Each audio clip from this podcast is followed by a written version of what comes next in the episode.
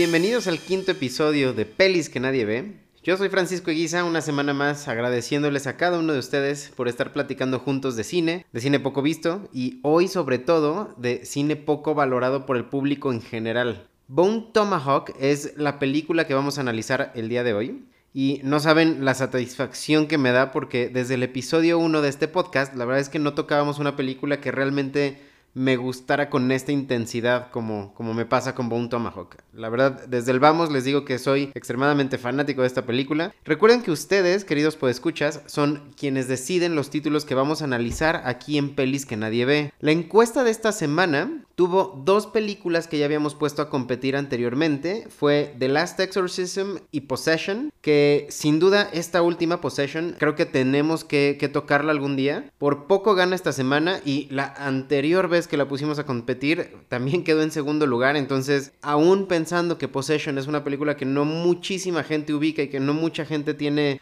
clarísima en la cabeza, les interesa. Entonces, quizás la próxima semana o en, alguna consecutiva vamos a, platicar de ella. También en esta encuesta agregamos dos películas completamente nuevas. Megan is Missing, que de hecho últimamente ha sido bastante popular, eh, sobre todo en la red social TikTok. Muchísima gente está subiendo videos de, reacción a Megan is Missing poco la recomendaría yo, pero bueno, eh, la pusimos por si alguno de ustedes la quería tocar acá en el podcast. Y la ya mencionada, que ganó con 38% de los votos, Frontera Caníbal, como se le llamó aquí en México, o Bone Tomahawk, como la mayoría de nosotros sí la conocemos. Entonces, siguiendo un poco la estructura de, de este podcast que ustedes ya conocen, siempre empiezo con una historia muy corta, digamos la trama de la película de forma súper concreta. Así que la película de hoy abre con el secuestro de la única doctora en un pequeño pueblo del viejo oeste. Con esto que sucede, solo queda ahora su esposo convaleciente, el pobre de hecho tiene una pierna rota, y el sheriff del pueblo como únicos responsables de formar este grupo de rescate para poder ir a salvar a nuestra dama en aprietos y hacerlo lo más rápido posible. ¿Y por qué digo lo más rápido posible? Porque para hacer el problema todavía más grave, quien secuestra a esta doctora no son criminales comunes y corrientes, eh, sobre todo como en las películas del oeste, que son o indios o vaqueros o quien sea, más bien son caníbales o como dicen en, la película de Bone Tomahawk les llaman trogloditas. Y pues estos trogloditas la verdad es que no esperan pues un rescate o pedir un rescate ni nada por el estilo, lo que buscan literalmente es cocinar y comerse a la doctora a la leña y ya está. Bone Tomahawk es un western.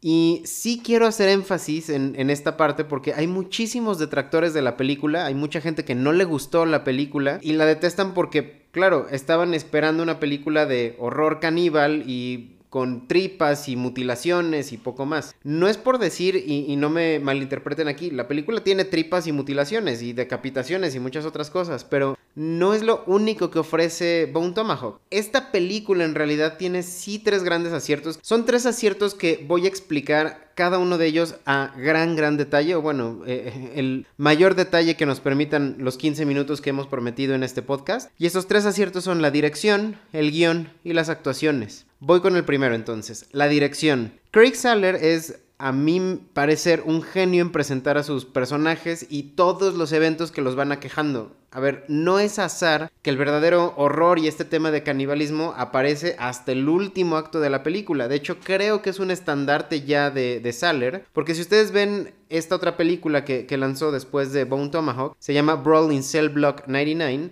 en realidad en esta película no hay un brawl tampoco y no hay tampoco un cell block 99 hasta literalmente los últimos minutos de la cinta. Entonces, por cierto, súper recomendable también. Busquen Brawl in Cell Block 99. Eh, sale Vince Bong. Es increíblemente buena esa película. Pero, ojo, aquí es, es parte de, este estándar que ya tiene Craig Saller en sus cintas.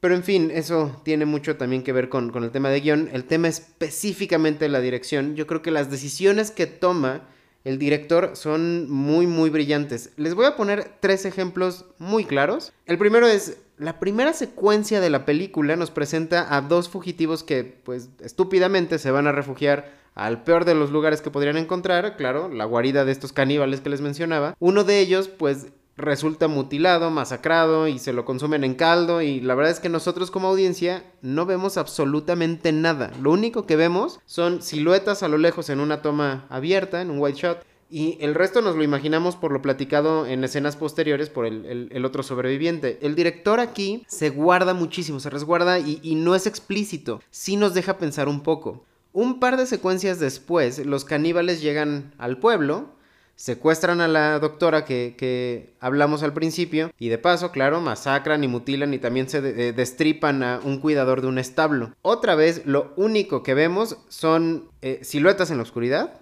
En, en, esta toma que nos presenta el director solamente hay sombras y contrastes bien fuertes. En realidad no podemos ver al villano ni siquiera físicamente por cómo está realizada la toma. Otra vez es una silueta y no hay más. Ya van dos veces que Craig Saller decide no presentarnos tal cual el golpe en la cara. Hay otra escena más Vemos ahora al esposo de, la doctora, de nuestra dama en apuros, y le van a reajustar el hueso roto. Les dije que tenía una pierna rota, entonces se la van a reajustar con un martillo. Y otra vez ya va, tercera ocasión, el director decide no mostrar la parte explícita de la operación, literalmente antes de que vaya a pegar el martillo, corta la escena y vamos a otra secuencia completamente diferente. Entonces, uno ya espera esta actitud del director o, estas decisiones del director pues de forma estable y de forma constante. Ya en tres ocasiones pudo ser grotesco y decidió más bien hacernos sentir pues un poquito más seguros de que todo lo que eh, vaya a ser explícito en realidad pasa fuera de cámara y ya está.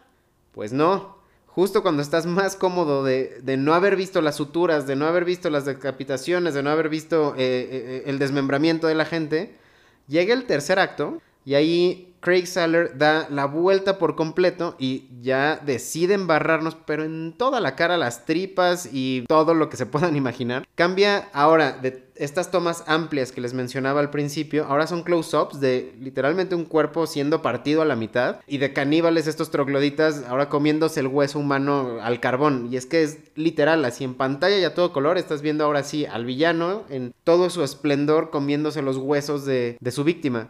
Y, claro, entonces esa protección que te hizo sentir el director al inicio se desploma por completo y el horror que se siente ahora está explícito en carne propia. Y esto, queridos podescuchas, es dirección. Esto es una gran, gran dirección y grandes aciertos del director Craig Saller. El segundo gran acierto que mencioné el guion, esta estructura de, aletargar o hacer más lentos los eventos y, hacerlo, aletargarlo al máximo, es un recurso para sí explorar y estudiar a un poquito más de detalle los personajes. Les mencionaba que el conflicto principal de la película es el secuestro de la doctora. En la mayoría de las películas, y, ahora que este es el quinto episodio, ya, ya hemos hablado de algunas otras películas, se darán cuenta que este nudo o este, este conflicto, la problemática de nuestros personajes, del protagonista o de etcétera, se empieza a presentar regularmente hasta el segundo acto, alrededor de la mitad de la historia. En Bone Tomahawk, la realidad es que sucede en los primeros minutos. Vemos que en el primer acto ya secuestraron a la doctora y ahora tienen que ir a rescatarla. En los primeros minutos. Entonces, claro, por eso la gente la siente lenta y es, natural. Estamos súper acostumbrados a tener un conflicto y una solución súper rápida, segundo, tercer acto y ya está.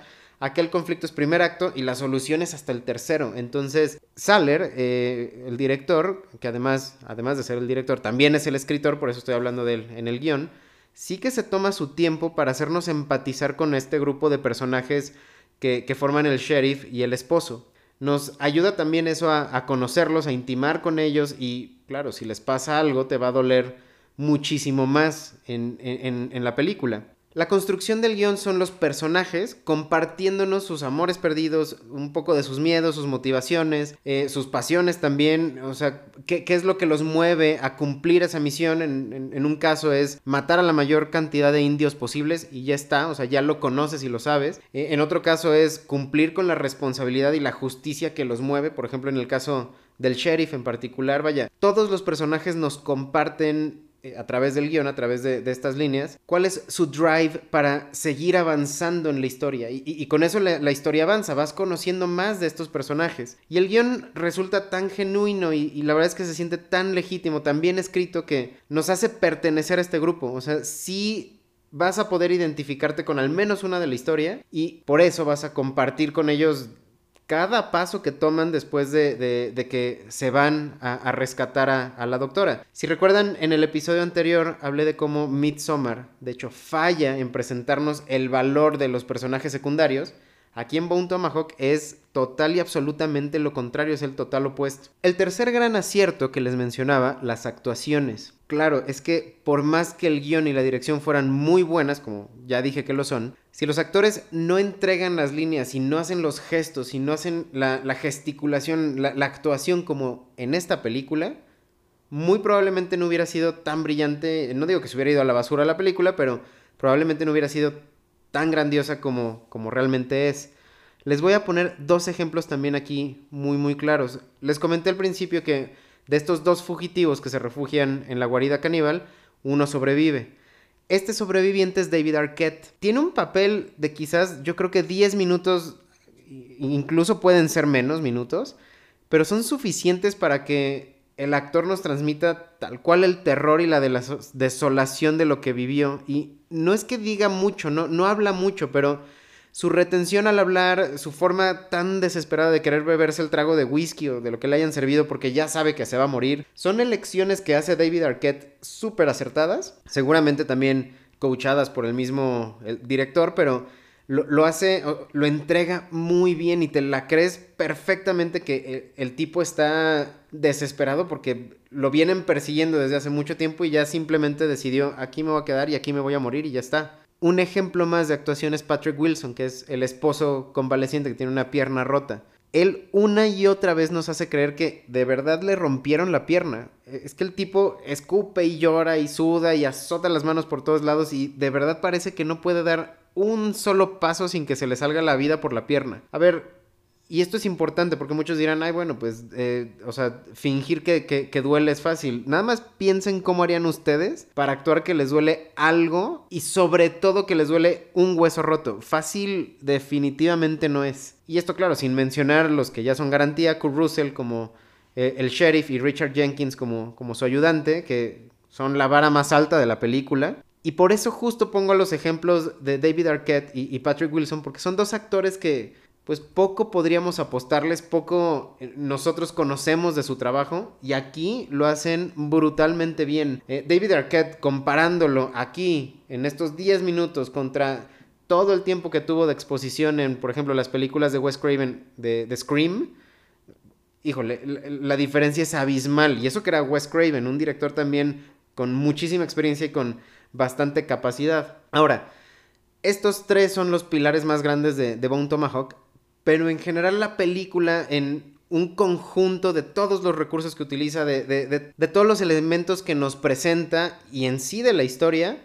de verdad yo creo que es una belleza, es una gran, gran belleza que, sí recomiendo muchísimo. Y para cerrar este episodio, porque ya nos estamos acercando al, al tiempo de los 15 minutos, no voy a dar spoilers el día de hoy, en esta ocasión sí que prefiero que si no han visto la película, de verdad corran a verla porque en serio, en serio les urge.